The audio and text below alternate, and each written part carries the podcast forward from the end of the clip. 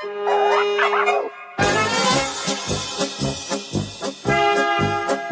und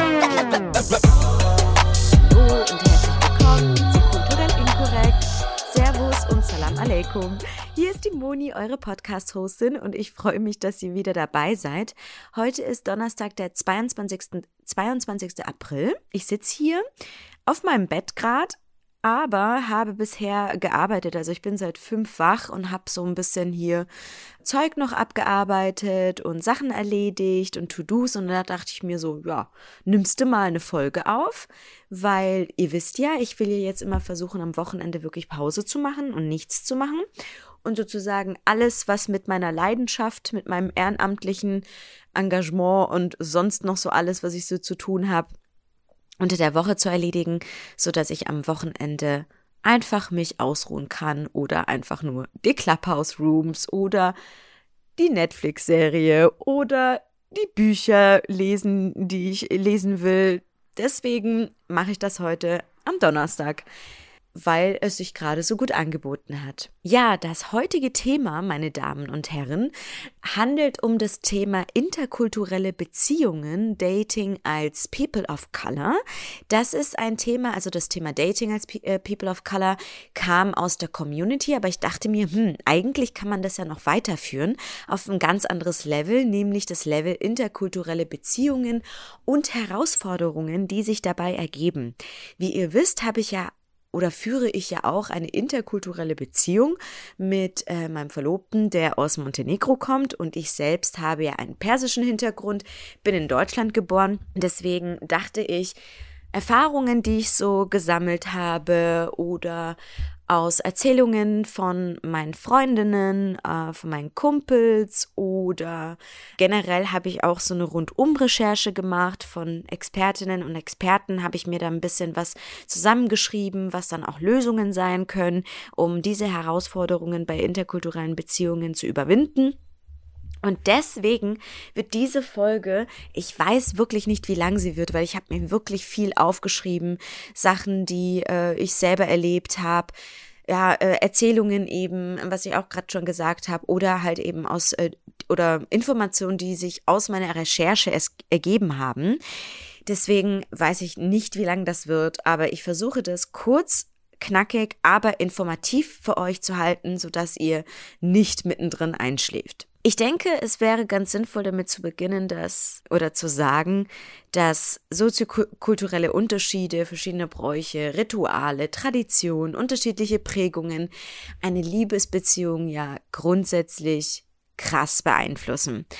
Das ist jetzt nichts Neues, aber ich habe mir da ein paar Sachen aufgeschrieben, ein paar Ebenen, wo ich finde, diese Ebenen oder ja, diese Thematiken sind ungefähr, wie viele sind das jetzt? Eins, zwei, drei, vier, fünf, eigentlich sechs krasse Probleme oder Herausforderungen, denen man sich als Partner einer interkulturellen Beziehung sozusagen gegenübergestellt fühlt oder gegenübergestellt wird. Vielleicht geht es auch, gibt es auch mehr, aber wenn man jetzt die Quintessenz betrachtet, und so eine so, so Säulen äh, sich sieht, dann sehe ich wirklich sechs Säulen. Da ist einmal das Elternproblem, das Partnerproblem, das Ich-Problem, Freundesproblem oder Freundeproblem, das, die kulturellen Probleme und das Kommunikationsproblem. Also da werde ich jetzt einfach mal nach und nach drauf eingehen. Vielleicht fühlt ihr euch in der ein oder anderen Sache angesprochen, weil ihr dieselben Erfahrungen gemacht habt, weil ihr das mal bei jemandem gesehen habt oder nicht gesehen habt, dann umso besser, dann wisst ihr, welche interkulturellen oder welche Herausforderungen interkulturelle Beziehungen äh, zu überwältigen haben. Und ich fange jetzt einfach mal wirklich mit dem Elternproblem an. Also es ist so, dass Eltern ja immer in einer anderen Generation sind. Das bedeutet, es gibt ja eigentlich in der Hinsicht ja schon an der einen oder anderen Stelle bei manchen Eltern ein Generationenproblem. Ja, also die haben ganz andere Attitudes, ganz andere Einstellungen, ganz andere Mindsets äh, äh, gegenüber Leben, also das eigene Leben, äh, Beziehung, Liebe, Arbeit, Selbstverwirklichung und so weiter und so fort. Und ich finde, da ergeben sich schon so Verständnisprobleme, ja. Also was ich jetzt so sehe, äh, sieht vielleicht mein Vater oder vielleicht ist es nicht vielleicht, ist es sogar ganz sicher oder meine Mutter ganz, ganz anders. Das Problem ist, dass wenn man jetzt einen Partner oder eine andere, pa also eine Partnerin aus einer anderen Kultur hat, wo man weiß, okay, die Eltern sagen, nee, ich will nur, dass du einen Araber oder eine Araberin heiratest oder einen Perser oder eine Perserin oder ein, eine Afghanin oder einen Afghaner heiratest. Stell dir vor, du kommst jetzt mit einem Deutschen oder mit einer Deutschen um die Ecke. Dann hast du ja grundsätzlich das Problem, okay, du weißt, mein, mein Partner oder meine Partnerin wird generell eigentlich null akzeptiert so und muss das alles geheim halten. Geheimhaltung ist meistens in der interkulturellen Beziehung eines der größten Probleme, weil man ja eine Beziehung eingeht mit einem Partner, der einer anderen Kultur angehört, weil man ihn oder sie liebt. Aber auf der anderen Seite hat man natürlich die Eltern im Kopf und sagt so, Scheiße, eigentlich darf ich ja das gar nicht. Diese Geheimhaltung diese Lügen, dieses Gefühl, oh, ich habe Angst, verstoßen zu werden, wenn ich mich oute sozusagen, dass ich mit einem Araber zusammen bin oder mit einer Araberin und ich selber bin zum Beispiel Deutsche oder Deutscher, dann ist es wirklich eine der größten mentalen Belastungen, die da der Partner oder die Partnerin, dessen Eltern das halt eben nicht akzeptiert, diese Beziehung, das ist ein wirklich krasses mentales Problem und äh, eine mentale Belastung, besser gesagt, weil man sich dann sowas wie an, also sowas anhören muss, ja, sie oder er kann ja unsere Sprache nicht, unsere Kultur nicht. Die haben vielleicht auch, also die Eltern haben auch vielleicht ähm, gewisse Biases äh, oder gewisse Bias, die haben gewisse Vorurteile, die Eltern versuchen sich in die Beziehung einzumischen. Gut, die haben sie vielleicht die haben vielleicht den, äh, den Partner irgendwo akzeptiert, aber also als Menschen akzeptiert, aber fordern dann äh, so in dem Sinne von er muss oder er oder sie muss unsere Traditionen lernen, unsere Sprache lernen, unsere Kultur lernen, also erwarten auch ein Stück weit, dass sich der Partner oder der Fremde sozusagen, der in die, die Familie reinkommt, sich ein Stück weit oder äh, ganz anpasst, also praktisch wie ein Chamäleon. Und dieser Druck, diese Geheim, also erstens diese Geheimhaltung ist schon eine mentale Belastung, das habe ich schon gesagt. Dann aber, wenn der Mensch akzeptiert wird, äh, äh, der Mensch der fremden Kultur sozusagen akzeptiert wird, dann wird der Druck auf das Kind ausgeübt und dieses Kind übt in manchen Fällen auch den Druck auf den Partner oder die Partnerin aus ja, meine Eltern sagen, du musst das akzeptieren oder du musst dich assimilieren oder du musst unsere Tradition kennen, unsere Sprache. Und das, also daraus ergeben sich ganz, ganz viele Konflikte. Weil der andere sagt so, nö, ich möchte das nicht. Ich liebe dich zwar, aber ich möchte mich nicht assimilieren. Ich muss mich nicht komplett einmischen und unterordnen. Deine Eltern müssen mich so akzeptieren, wie ich bin. Und damit kommen wir auch schon zum Partnerproblem. Eine aus der Community hat geschrieben, beziehungstechnisch haben die meisten nie Verständnis für meine Kultur. Meine Familie wird als laut und nervig abgestempelt. Schwester oder Bruder? Ich weiß jetzt nicht, ob du eine Schwester oder ein Bruder bist, aber bevor ich da jetzt thematisch eingehe, wenn du einen Partner hast, der deine Familie als laut und nervig abstempelt, dann solltest du dir Gedanken machen, ob der der Richtige ist.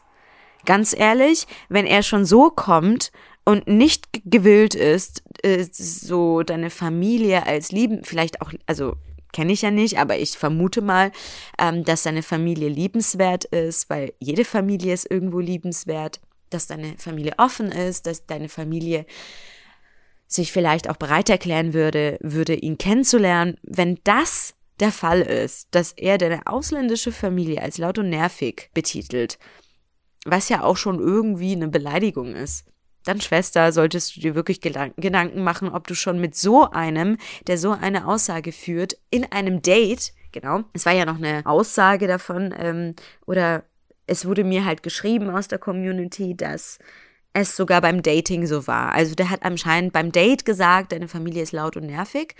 Also wenn das jemand schon im, während des Datings sagt und ihr vielleicht äh, euch so ineinander verguckt habt und, und so, dann Schwester sucht das weiter, weil das ist auch so eine Art Mensch, der würde sich ja gar nicht mit deiner Familie befassen, äh, interessiert sich nicht wirklich für deine Kultur, hat eigentlich auch vorurteilsmäßig schon irgendwie äh, eine Aussage oder eine Meinung über deine Familie getroffen. Ich denke nicht, dass das eine gute Voraussetzung für eine gesunde Beziehung ist, aber das musst du selbst entscheiden. Das führt mich aber auch zu meinem Punkt, fehlendes Verständnis ist ein großes Problem. Interkulturelle oder interkulturelle Unterschiede bedeuten, dass Dinge passieren in einer Familie, die man nicht gelernt hat. Ja, also mit denen man nicht aufgewachsen ist. Zum Beispiel, ich glaube, das war in Japan, Japan oder so, also wenn wir das jetzt irgendwie banal runterbrechen, Naseputzen ist für uns ganz okay. In Deutschland, ja, also wir putzen uns vor anderen Leuten die Nase. Ich glaube, in Japan ist es so, dass sich Menschen brutal, ähm, ja, brutal beleidigt fühlen, wenn man dort die, die Nase putzt. Ja, aber dann Rülpsen ist äh, was total Normales und, und ist äh, irgendwie so eine, so eine ähm, Geste in dem Sinne von, wow, mein, dein Essen hat mir total geschmeckt. Und hier in der europäischen Kultur ist das ja total so, wenn jemand rülpst oder pupst oder so, ja, äh, dann ist es ja äh, wirklich total unhöflich und da äh, wird ja gar nicht gerne gesehen und so. Also man merkt, so in Sachen Manieren gibt es ja verschiedene, äh, in verschiedenen Kulturen verschiedene Ansichtsweisen. Und wenn man das jetzt auf eine interkulturelle Beziehung runterbricht, wenn Familien bestimmte Traditionen oder, oder Routinen haben, bestimmte Kultur, Attitüden oder so, oder die Art der Umsetzung ihrer Kultur, dann ist es wirklich ein sehr, sehr großes Problem, wenn der Partner nicht versucht, empathisch zu sein und ein Verständnis dafür aufzubauen, okay, die Kultur, die polnische Kultur, die persische Kultur, die deutsche Kultur, die arabische Kultur ist anders als meine. Sie ist für mich vielleicht ein bisschen unangenehm oder komisch, aber dem Partner dann Vorwürfe zu machen, du, warum macht ihr das eigentlich so? Und das ist ja total strange. Das will kein Partner der Welt hören. Das sage ich euch wirklich aus tiefstem Herzen. Und wenn ihr selber so seid, dass ihr sagt so, beispielsweise ihr seid jetzt mit einer Türkin zusammen oder mit einem Türken, boah, also das fünfmal am Tag beten, Alter, das ist, das ist schon irgendwie strange nö, und dann sich irgendwie so äh, auf den Boden beugen, an einen Stein, äh, auf einem Stein beten und keine Ahnung, das vielleicht von einer, von einer Deutschen äh, oder von einem Deutschen kommen könnte oder auch andersrum. So, ja, also hier eine Schweinshaxe an Weihnachten zu essen oder äh, Schweinsbraten, das finde ich ja total strange und so. Also es werden manchmal durch das fehlende Verständnis verletzende Aussagen getroffen, die ein, eine Beziehung, eine interkulturelle Beziehung nachhaltig so einen Keil in die Beziehung reinhauen kann. Und wenn man nicht daran arbeitet, Verständnis für die Andersartigkeit des anderen äh, aufzubauen, dann ist meiner Meinung nach eigentlich schon die Beziehung zum Scheitern verurteilt. Weil Verständnis dafür zu haben, dass jemand anders ist, auch ein Stück weit Toleranz, würde ich das auch bezeichnen, ist eigentlich die Basis einer guten, funktionierenden und gesunden interkulturellen Beziehung. Dann unter dem Partnerproblem, was ich ja auch schon gesagt habe, vorhin ein bisschen, bisschen, bisschen, bisschen angeschnitten habe, ist der Druckaufbau. Den Druckaufbau, das ist jetzt egal, ob du das jetzt irgendwie von der Familie bekommst, von Freunden bekommst, von einer Umgebung bekommst. Wenn sich ein bestimmter Druck aufbaut auf den Partner, weil man selbst irgendwie Druck bekommt oder auf einem selbst Druck ausgeübt wird, von den Eltern zum Beispiel. Heieieiei, also da kann ich von eigener, aus eigener Erfahrung sagen, und das sage ich auch ganz ehrlich zu euch, ihr kennt mich, ich bin ein offenes Buch. Ich habe damals, als mein, meine, mein Vater gesagt hat, so von wegen, ja, ähm, ne, er wird nicht akzeptiert, also äh, mein, mein Verlobter wird nicht akzeptiert, gehört einer anderen Kultur an und so, eine andere Herkunft ich habe diesen Frust, den ich von meinen Eltern, ähm, von meinen Eltern, oh mein Gott, nein, meine Mutter ja gar nicht, aber von meinem Vater bekommen habe, den Frust habe ich auf meinen Verlobten, an meinen Verlobten rausgelassen. Ich habe dann irgendwie mit ihm gestritten, ich habe ihm dann Vorwürfe gemacht für etwas, wofür ja er gar nicht, gar nichts dafür kann, dass mein Vater keine sage ich mal, äh, in der Hinsicht, er ist in vielen Sachen, hat er ein erweitertes Mindset und ist wirklich sehr modern, aber in der Hinsicht einfach nicht so moderner Kerl ist, habe ich ihm Vorwürfe gemacht, meinem Verlobten, obwohl er ja nichts dafür kann, dass er ja kein Perser ist. Und ich hab's ja, oder wir haben es ja auch nicht äh, irgendwie ausgesucht, dass wir in, uns ineinander verlieben. Und hab dann so einen gewissen Druck aufgebaut, hab dann Sachen von ihm verlangt, weil ich dachte, das macht die Beziehung dann irgendwie besser, beziehungsweise die, die Legitimation für die Beziehung, die ich dann weiter an meinen Vater ähm, geben konnte oder könnte. Ich habe viele Fehler gemacht, bis ich irgendwann mal wirklich mich mit mir selbst auseinandergesetzt habe und wirklich rational gedacht habe, Muni, Macht das eigentlich gerade Sinn, was du machst? Druck aufzuüben auf jemanden, der nichts dafür kann. Natürlich hätte auch mein Verlobter ein bisschen anders mit der Gesamtsituation ähm, umgehen können, aber ich würde mal sagen, besonders in der Phase, wo es ganz, ganz schlimm war, habe ich nicht wirklich den Durchblick gehabt, dass das eigentlich, was ich tue, sehr falsch ist. Bis ich mich damit auseinandergesetzt habe, dass das Problem eigentlich das Mindset meines Vaters ist und weder ich noch mein Verlobter.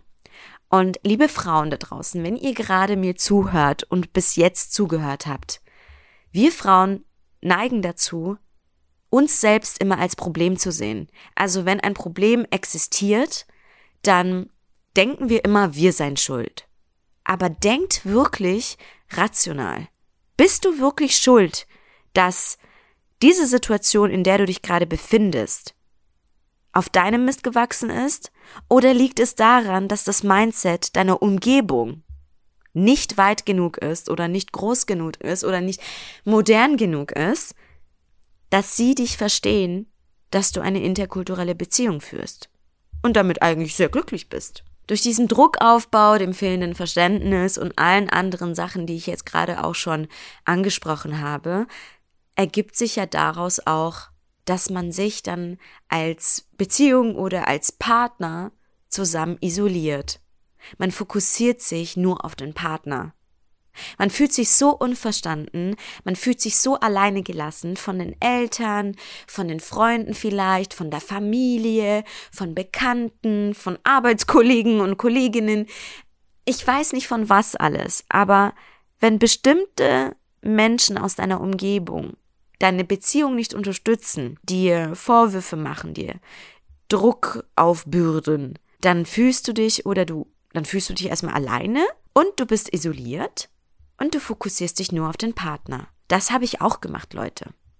Ich habe mich isoliert, ich habe äh, mich zurückgezogen, ich habe nicht mehr so den Kontakt gepflegt mit vielen Leuten. Ich war damals hatte ich so so so viele nicht Freunde, das ist ein sehr wertvoller Begriff, aber viele Bekannte und natürlich auch sehr, sehr enge Freunde und Freundinnen.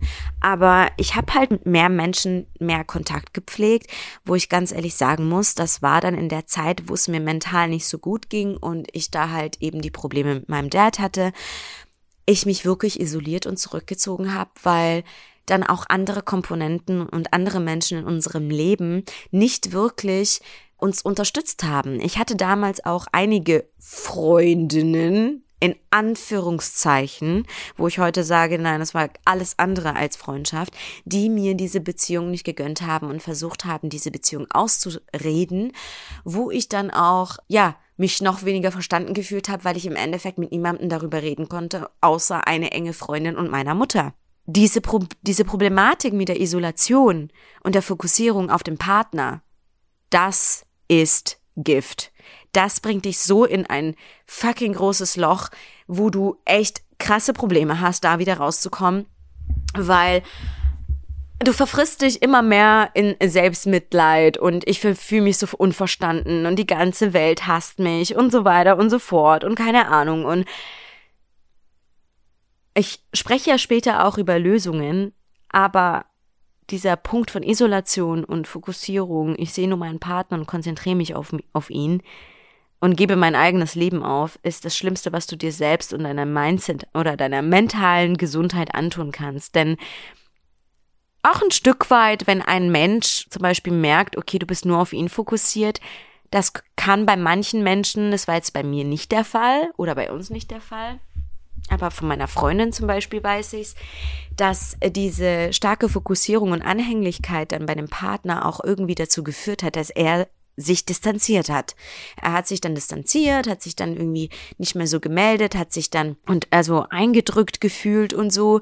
Ich hatte Glück, dass mein Partner das irgendwie so geliebt hat, ja, dass ich ihm ja jetzt noch mehr mit Lieber überhäufe sozusagen. Aber es kann natürlich auch nach hinten losgehen, dass dann Menschen irgendwie Angst bekommen und sagen so, oh mein Gott, die hat ja nichts anderes im Leben zu tun, ja, und er fokussiert sich nur auf mich. Und dann, ähm, ja, hat man dann halt eben das Problem, dass man sozusagen den Partner Partner äh, in die Ferne treibt und ihn vertreibt sozusagen. Das nächste Problem, ich sehe schon, das wird so eine lange Folge, ähm, das nächste Problem ist auf jeden Fall das Religionsproblem. Also man sagt ja immer, hm, ja, du kannst dann konvertieren und so und bla bla bla bla bla und das würde dann alles oder je, alle Probleme der Welt irgendwie aus der Welt schaffen. Ich sehe das anders. Wenn du, klar, wenn du ähm, modern bist und dir das egal ist und konvertieren kannst und willst, dann ist es no problem.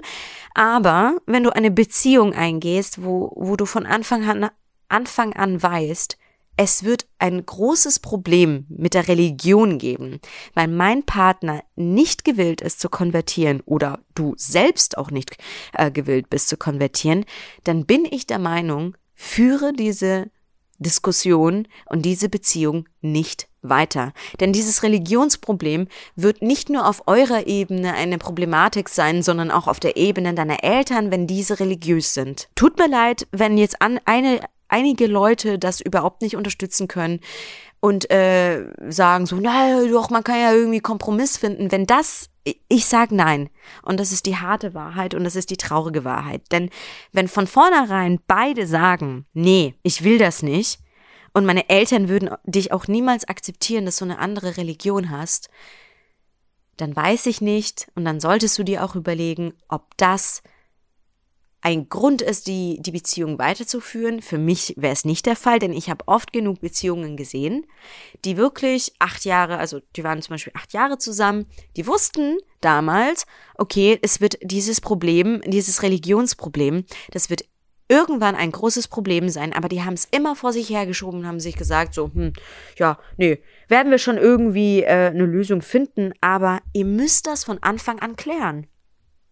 Wenn ihr wirklich gewillt seid, diese eine, eine ernste Beziehung zu führen und das nicht hier Halligalli in Rambazamba ist, dann müsst ihr dieses Religionsproblem oder diese Religionsfrage, konvertiere ich oder konvertiere ich nicht oder was machen wir mit der Religion, wie ziehen wir unser Kind auf, dann müsst ihr das wirklich von Anfang an klären. Denn was bringt das, wenn du dann achteinhalbtausend Jahre mit einem, mit deinem Partner oder mit deiner Partnerin zusammen bist und dann von einem auf den anderen Tag merkst, ja gut, also das Religionsproblem lässt sich nicht lösen, ich lasse mich jetzt irgendwie, also ich trenne mich jetzt. Was bringt das denn? Dann hast du acht Jahre deines Lebens jetzt nicht verschwendet, aber dann hättest du vielleicht, ja, eine Beziehung führen können, die dich vielleicht noch besser erfüllt hätte. Ja, ähm, wo du von Anfang an gewusst hättest, okay, das ist kein Diskussionsgrund bei uns, weil es ist ganz klar, dass er oder sie für mich konvertieren würde oder wir die gleiche Religion haben, äh, sowieso als Base sozusagen. Ich denke, dieses Religionsproblem, das unterschätzen viele Leute.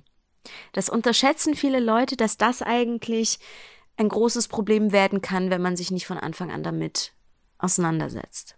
Das nächste Problem ist äh, so das Thema Mindset, also generell Mindset über das Leben, äh, dass man Familienmensch ist oder nicht, dass man ähm, ja karriereorientiert ist oder nicht, dass man ja einfach halt so ein bestimmtes Mindset hat, was der andere eigentlich so gar nicht unterstützen kann. Ich finde, Mindset ist eigentlich eine der Sachen, äh, die einen Partner ähm, oder eine interkulturelle Beziehung darauf komme ich auch später zurück, eigentlich so richtig festhalten. Denn wenn du kein gemeinsames Mindset hast oder, also es muss ja nicht eins zu eins sein, bitte nicht falsch verstehen, aber wenn ihr nicht ähnliche Interessen habt und eine ähnliche Einstellung zum Leben, was wollt ihr dann bei, beieinander? Dann wisst ihr doch, dass ihr eigentlich, wenn es dann um das Thema Kinder, Karriere, Lebensgestaltung, Zukunft, dann habt ihr ja eigentlich nicht wirklich eine Base, oder? Vor allem, wenn ich jetzt in Richtung Familienmensch und Nicht-Familienmensch denke, ah, das ist dann halt auch irgendwie äh, manchmal ein bisschen schwierig. Ich kenne es so aus meiner, äh, so aus meiner Umgebung zum Beispiel. Da ist der eine voll der Familienmensch, ist immer auf Familienfeiern mit dabei und der Partner denkt sich so, boah, nee, äh, schon wieder hier äh, ein ähm, Henna-Abend oder ein, äh, weiß ich nicht, ein Polterabend, keine Ahnung, äh, aus welcher Kultur auch immer. Und darauf habe ich gar keinen Bock. Ich will einfach jetzt nur zu Hause sitzen oder mit meinen Freunden abhängen und so. Das ist total krass. Also, ähm, weil wenn die Familie auch ähm, eine größere Familie ist und ständig beieinander sitzt und so und der andere ist halt einfach ein allein sein Mensch oder möchte halt mit dem Partner alleine sein und die Familie ist immer da oder ihr seid immer bei den Familien, dann ist es auch oft echt ein Streitpunkt gewesen, ist mir aufgefallen. Also ihr müsst wirklich gucken, was ist das Mindset, was uns irgendwie zusammenhält. Dann die zwei letzten Punkte, die in der Säule das Partnerproblem sind, das einander kennenlernen oder wie formuliere ich das am besten? Bei Menschen mit Migrationshintergrund bzw. kulturellem Zusatz und strengeren Eltern, ich kenne es ja selbst, hast du eigentlich nicht die Möglichkeit, deinen Partner richtig kennenzulernen. Denn vor der Hochzeit ist es ja unmöglich, zusammenzuziehen. Dann stellt sich natürlich die Frage immer wieder, kenne ich meinen Partner denn überhaupt, wenn ich ihn nur am Wochenende sehe oder unter der Woche mal für ein paar Stunden? Das erzeugt Unsicherheit das erzeugt die Schwierigkeit, sich zu entscheiden, ist er oder ist sie die richtige für mich, ja oder nein. Das Problem bei der Sache ist, und ich kann es wirklich nur aus meiner eigenen äh, Erfahrung sagen, du lernst einen Menschen wirklich richtig kennen, wenn du mit ihm oder mit ihr zusammenlebst. Punkt. Das ist die traurige Wahrheit. Ich war mit meinem Verlobten fünf Jahre, sechs Jahre zusammen, bis ich ausgezogen bin. Und ich muss sagen, bis dato, klar kannte ich ihn gut, habe äh, die Macken kennengelernt an der einen oder anderen Stelle, positive Seiten gesehen, immer wieder neue Seiten gesehen, ob positiv oder negativ, aber so wirklich kennengelernt habe ich ihn erst, als wir zusammengezogen sind. Im positiven und negativen Sinne. Man sieht ganz andere Seiten, wenn man 24-7 aufeinander hockt zum Beispiel oder sich regelmäßig sieht, jeden Tag sieht, in dem Alltag äh, kennenlernt, wie er zum Beispiel oder wie sie äh, aufräumt, putzt, kocht, mit welchen Herausforderungen er zu kämpfen hat, was ihn gerade beschäftigt, ob er traurig oder ob er glücklich ist.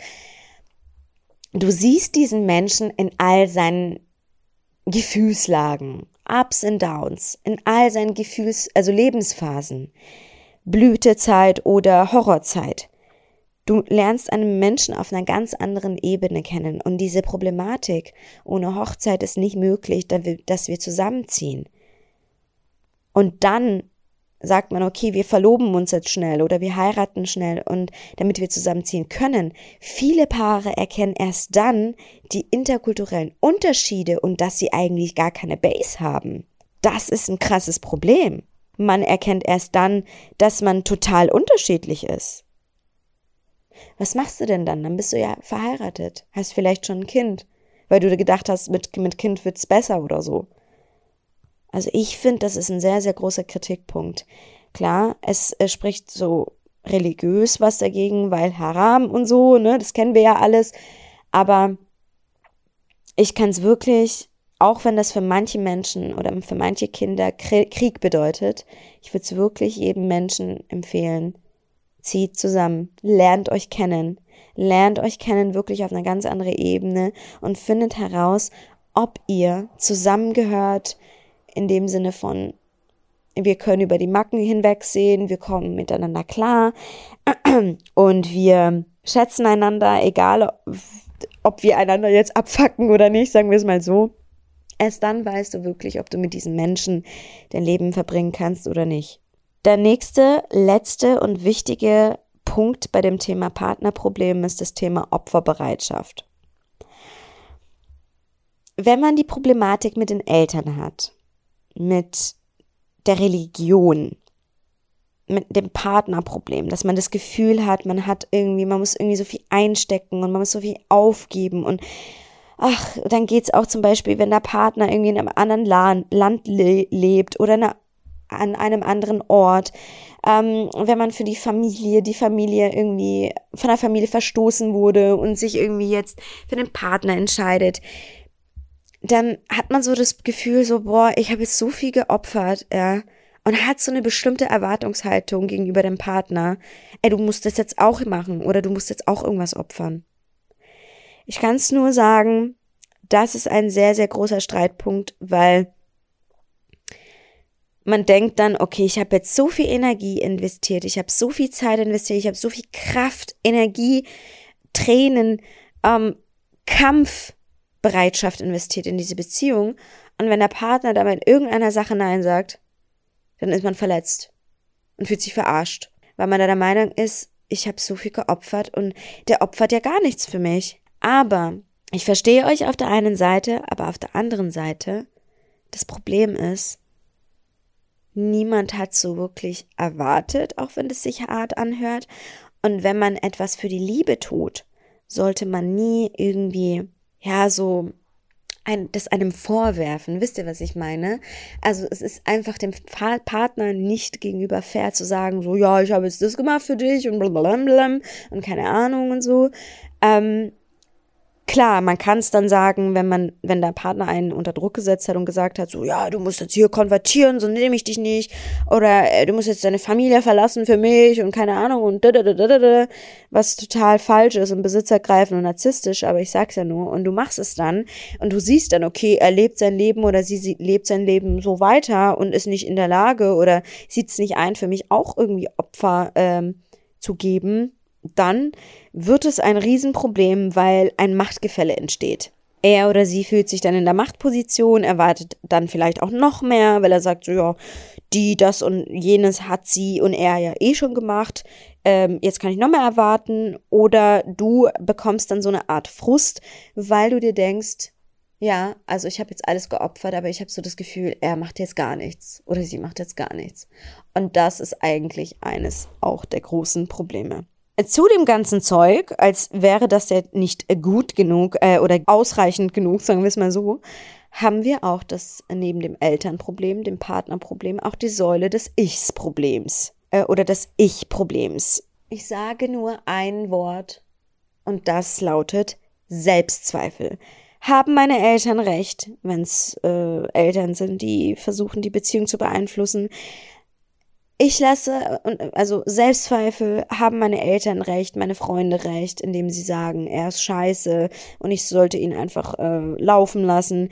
Selbstzweifel in dem Sinne von, oder nee, das hat jetzt eigentlich eher weniger mit Selbstzweifel zu tun, sondern eher so, Verantwortungsbewusstsein, so, ähm, dass man, wenn man sich für die Eltern ver also verantwortlich fühlt, lasse ich meine Eltern alleine, wenn ich mich jetzt für meinen Partner entscheide, wenn ich jetzt irgendwie mich für meine Eltern entscheide und weiß, dass sie meinen Partner nicht akzeptieren, lasse ich dann meinen Partner alleine. Dieses Stuck-Sein zwischen was ist richtig, was ist falsch, haben meine Eltern recht, haben meine, hat mein Partner recht, mein eigenes Leben zu leben diese Assimilation auch ein Stück weit. Ich will ja dazu zu, dazugehören zu äh, der Familie meines Partners oder meiner Partnerin. Deswegen assimiliere ich mich auch irgendwo, weil ich mich einfach unterordne und mir die Kultur meines Partners oder meiner Partnerin aufstülpen lasse. Also neben Selbstzweifel, Verantwortungsbewusstsein, Stuck sein und Assimilierung oder Assimilation, das sind eigentlich so die vier krassesten Herausforderungen oder mentalen Belastungen, mit denen man selbst in einer interkulturellen Beziehung zu kämpfen hat. Diese Selbstzweifel machen einen wirklich fertig. Die verunsichern einen. Verunsicherung löst dann auch wieder Frust aus. Frust lässt wieder äh, so wandelt sich dann auch irgendwann äh, in Wut um gegenüber dem Partner vielleicht. Und Leute, später komme ich ja auch zu den Lösungen, aber das ist wirklich eines der vier krassesten Dinge, die ich zum Beispiel auch durchgemacht habe, ja.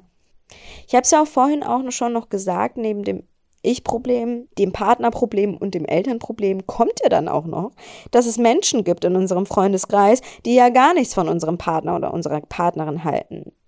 Es isoliert damit einen noch mehr. Und man fühlt sich unverstanden und dachte eigentlich, ja, Freunde fürs Leben, forever, for, forever and longer. Und dann kommen auf einmal so die ganzen, ja, was willst du mit dem? Was willst du mit der? Ähm, ihr seid ja total unterschiedlich. Der oder die ist ja gar nicht auf deinem Niveau. Schau mal, wie der aussieht. Der ist dick, dünn, groß, klein, hässlich, hübsch, viel zu hübsch für dich, viel zu hässlich für dich. Also man kann ja, man kann sich ja wirklich alles anhören. Aber es gibt ja diese bestimmte Art von Freunde, die auf die Idee kommen, dann äh, irgendwie äh, sich die Erlaubnis zu nehmen, über deine eigene Beziehung, wie nennt man das denn eigentlich am besten? Aussagen zu treffen, wo du dir echt denkst in dem Moment, ey, what the fuck, was willst du eigentlich von mir? Und das ist halt ein krasses Problem, weil wenn du halt zum Beispiel auch Single-Freunde hast, ja, die dann auch versuchen, äh, in deine Beziehung so reinzufunken und ähm, ja, wie soll ich das sagen, dazu führen, dass es eigentlich Konflikte, dass daraus eigentlich Konflikte entstehen, weil sie dich so in komische Richtungen und komische Wege ziehen wollen und du eigentlich dich auf die auf die ähm, Beziehung konzentrieren willst, dann hast du auch, finde ich, ein fettes Problem, weil eigentlich sind ja Freunde dazu da, dich in dem Sinne zu unterstützen, dass sie sagen, okay, ähm, ich liebe dich, egal welche Entscheidungen in deinem Leben du triffst. Ich bin eine Freundin, ein Freund von dir und ich, das Wichtigste ist für mich, dass du glücklich bist. Hm, wenn du dann siehst, das ist ja gar nicht so und die reagieren total allergisch, weil du jetzt mal glücklich in der Beziehung bist oder halt auch überhaupt in einer Beziehung bist und sie vielleicht jahrelang Single sind, dann, Schwester und Bruder, solltest du dir Gedanken machen, ob diese Freunde richtige Freunde sind. Denn Freunde wollen nur das Beste für dich und Freunde wollen, dass du wächst. Und wenn die nicht sehen, dass du jemanden liebst und glücklich mit ihm bist vielleicht, dann haben diese Freunde in deinem Leben schlicht und ergreifend nichts zu, zu suchen. Dann musst du neue Freundeskreise mit größerem Horizont suchen. Freunde, die dich und deinen Partner so akzeptieren, wie du bist und wie er ist oder wie sie ist.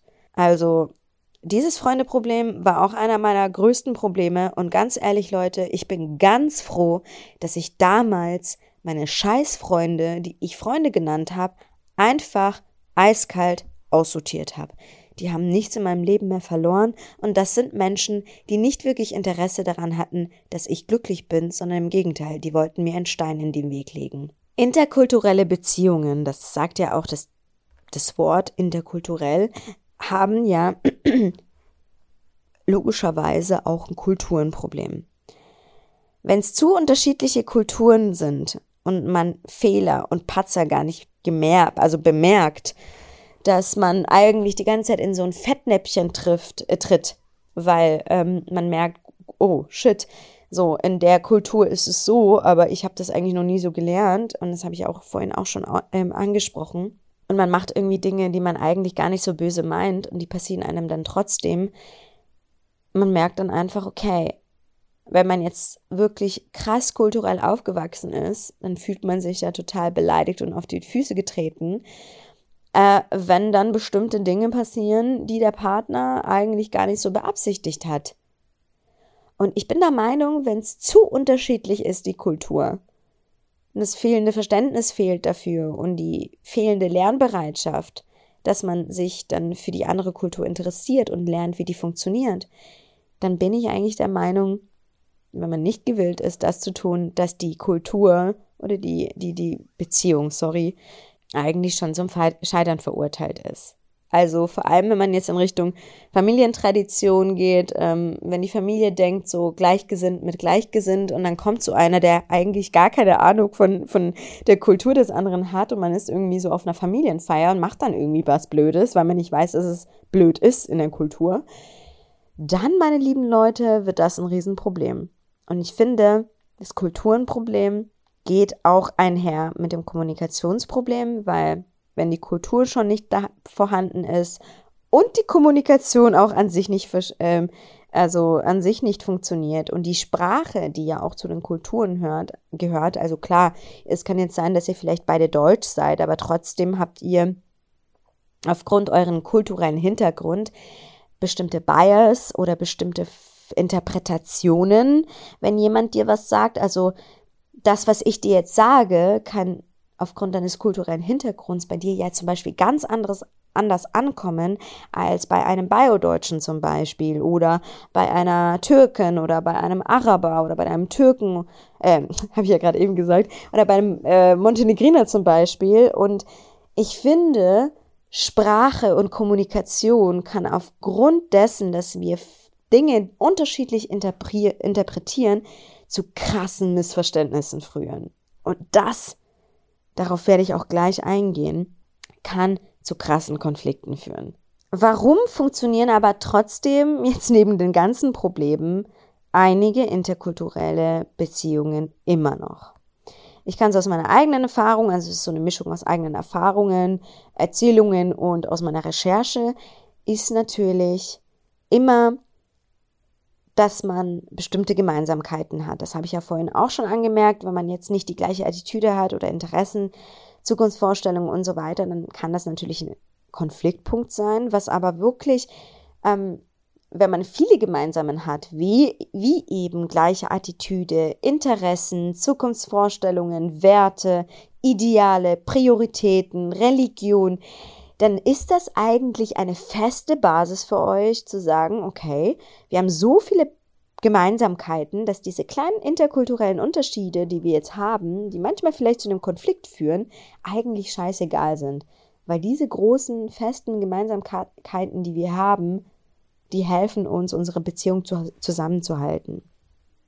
Manchmal ist es auch so, dass so eine intensive Beziehung zu den eigenen Eltern also zum Beispiel einen bestimmten Elternteil oder ein bestimmtes Elternteil, was euch besonders unterstützt, zum Beispiel bei mir, meine Mama zum Beispiel, der Bindeglied dazu sein kann, dass die Familie euch akzeptiert oder dass diese interkulturellen Unterschiede auch ein Stück weit doch überwunden werden.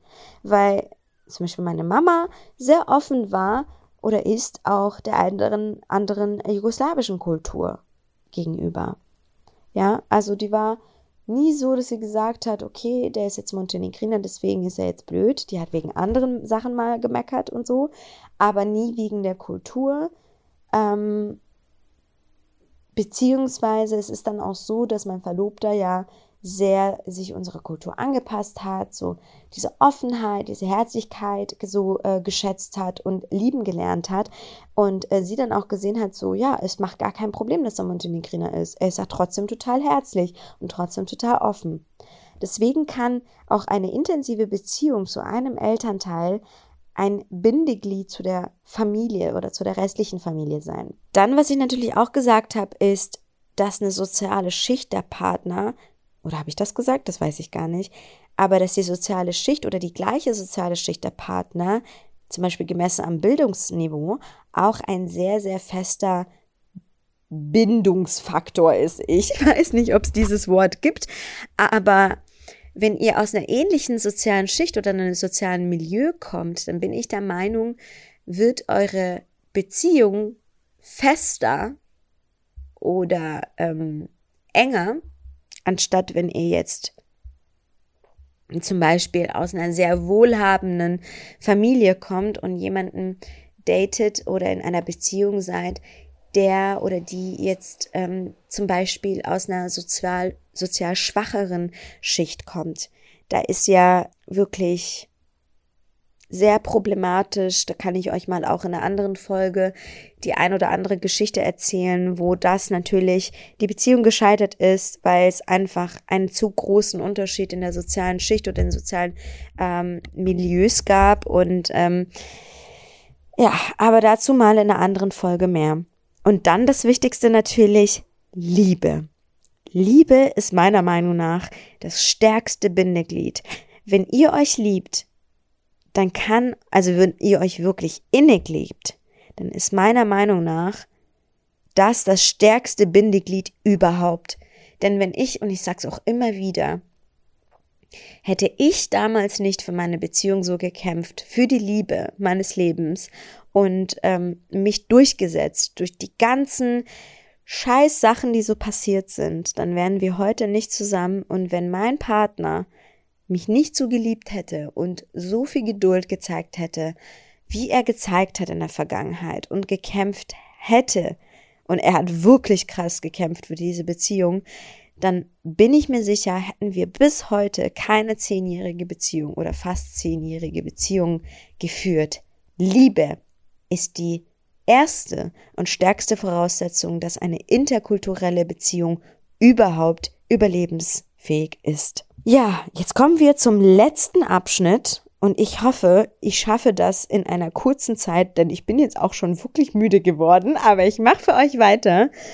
Vielleicht macht es auch ähm, Sinn, zwei Teile daraus zu machen, aber das werde ich dann einfach spontan entscheiden, beziehungsweise ein, eine Umfrage vielleicht auch machen.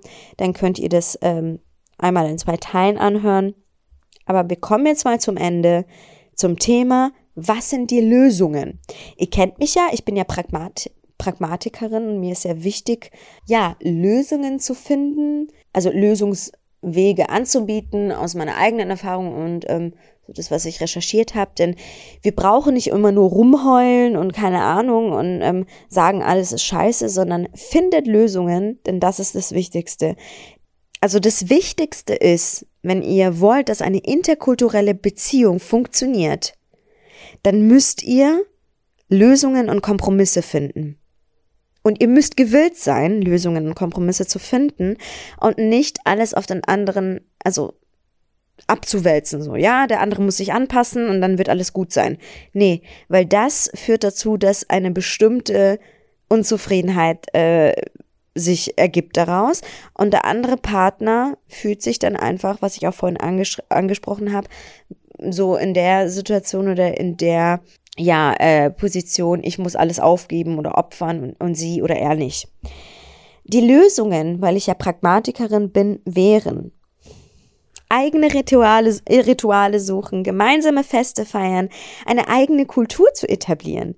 Ich finde, multikulturelle Be Beziehungen sind so schön und ich sage das auch mit so einem Lächeln gerade, weil ich liebe das, wenn Kulturen aufeinandertreffen, so von, Kultur, äh, von der anderen Kultur zu lernen, wie ist die Familie, was haben die für Traditionen, Routinen, was ist ihnen wichtig.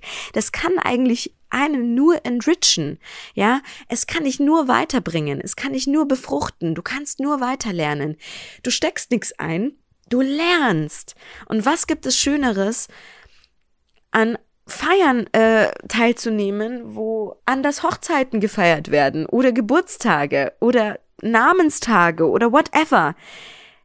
Und ein Stück weit könnt ihr auch dann durch euren Mix eigene Rituale entwickeln, gemeinsame Feste feiern, äh, gemeinsame Feste so für Geburtstag oder wenn ihr jetzt irgendwie, ähm, weiß ich nicht, beide muslimisch seid, dann irgendwie Opferfeste, Zuckerfeste, Bayram und so und Ihr könnt auch ein Stück weit eure eigene Kultur etablieren, so ein Mix aus beiden machen. Das Weitere ist, dass natürlich, wenn ihr diese Gemeinsamkeiten habt und die Liebe groß genug ist, niemals aufzugeben. Auch wenn die ganze Welt gegen euch ist, ihr aber seht, dass das der Partner oder die Partnerin eures Lebens ist, dann kämpft dafür, egal wie viele Leute dagegen sind, egal ob eure Eltern euch damit drohen, dass sie euch enterben, dass sie euch ähm, von, der, von der Familie oder aus der Familie verstoßen. Was du willst, ist am wichtigsten. Dass du glücklich bist, ist the most important thing. Liebe rettet in dem Fall alles und ist die Basis für eure Beziehung. Und deswegen solltet ihr niemals aufgeben. Niemals, weil ein anderer oder eine andere Person es euch entweder es von euch erwartet oder dass es ein Stück weit vorausgesetzt wird, dass du deinen Partner für die Familie zum Beispiel aufgibst oder für die Freundschaft. Glaubt mir, wenn für eure Familie oder für eure Freunde wirklich wichtig ist, dass ihr glücklich seid, dann würden sie niemals von dir erwarten, deine Beziehung, jemanden, den du liebst, der dich glücklich macht oder die dich glücklich macht, würde niemals erwarten, dass du das aufgeben solltest. Denn warum? Das erste ist ja, dass du glücklich bist. Und wenn jemand dich wirklich liebt, dann will er das auch. Dann was ich auf jeden Fall ja schon vorher angesprochen habe, ist das Verständnis. Gegenseitiges Verständnis und Empathie. Das ist die Grundvoraussetzung auch neben den ganzen anderen Sachen, die ich gerade gesagt habe. Denn wenn das Verständnis fehlt für die andere Kultur und kulturelle Unterschiede, dann wird es nichts. Es wird immer Vorwürfe geben, es wird immer Streitigkeiten, Konflikte geben, es wird immer ein Machtgefälle geben. Meine Kultur ist besser als deine und eine bestimmte Art von Degradierung, den du dich einfach nicht geben musst. Das musst du dir einfach nicht geben. Punkt. Was ich auch gesagt habe, ist natürlich das Thema Kommunikation. Also Empathie und Verständnis hat ja die Basis, dass eine gute Kommunikation geführt wird, ein guter Austausch, ein gesunder Austausch. Okay, wenn ich dich jetzt nicht verstehe in erster Linie, wie kann ich dich verstehen? Kommuniziere mit mir. Und durch Kommunikation entsteht ja auch Empathie. Deswegen ist das ganz, ganz wichtig. Wenn ihr Konflikt habt, Konflikte habt oder Konfliktpotenziale, müsst ihr das mit Hilfe einer guten Kommunikation lösen und Kompromisse finden. Und hier liegt die Betonung auch auf Kompromisse. Erwartet nicht nur, sondern gibt auch. Das Leben war immer und ist immer ein Geben und Nehmen. Und deswegen müsst ihr Kompromisse finden. Der letzte und wichtige Punkt, und dann habe ich auch wirklich, wirklich lange geredet, das ist die erste alleinige Folge, wo ich viel gebrabbelt habe, ist das Thema Lernen. Lifelong Learning. Lernt nie aus. Lernt voneinander, entweder die Sprache, wenn es euch interessiert, die andere Kultur, Traditionen voneinander, Verständnis und auch das alles, was ich gerade gesagt habe, das niemals aufzugeben, also diese Resilienz, dieses Verständnis, diese Empathie, was vielleicht auch noch nicht ausgeprägt ist bei euch, aber durch diese interkulturellen Beziehungen oder diese Beziehung, die ihr führt, dann lernt ihr auch mehr Verständnis zu haben, richtig zu kommunizieren und Empathie zu fühlen, Konflikte zu lösen, weil ihr Interesse daran habt, dass diese Beziehung funktioniert. Und lernen oder lernfähig zu sein, ist eine der größten Base oder die größte Base, die ihr überhaupt in der Beziehung auch haben müsst, dass diese Beziehung funktioniert. Leute, das war so ein langes Thema interkulturelle Beziehung. Ich weiß nicht, ob ich das in zwei Teilen aufteilen soll oder das in eine Teil. Ähm, ich werde auf jeden Fall eine Umfrage machen dazu ähm, und werde euch da fragen, wie ich das aufbauen soll für euch. Aber das war mein Beitrag zum Thema interkulturelle Beziehung, Herausforderungen und Lösungen. Ich hoffe, es hat euch gefallen und es hat euch irgendwie geholfen. Würde mich sehr freuen, wenn ihr mir dazu Feedback da, ähm, dazu kommen lasst und was ihr davon hält, von meinem von meinem Gedöns hier, was ich hier von mir gegeben habe. Und freue mich natürlich, wenn ihr die Folge teilt, äh, mir eine Bewertung auf Apple Podcast da lässt. Ihr findet ja den Podcast überall auf allen Podcast-Plattformen. Und ich würde mich natürlich auch sehr freuen, wenn ihr ähm, meinen Newsletter abonniert, unserem Slack-Channel beitretet.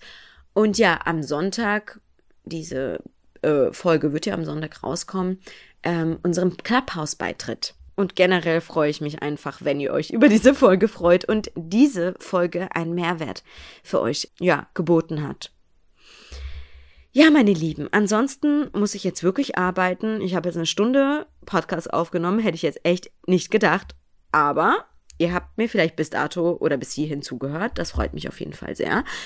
Ich wünsche euch einen wunderschönen, wunderschönen Tag und freue mich auf nächste Woche, wenn es wieder heißt, schaltet ein bei Kulturell Inkorrekt. Viel Spaß bei was auch immer ihr tut. Passt auf euch auf, bleibt gesund und bis bald.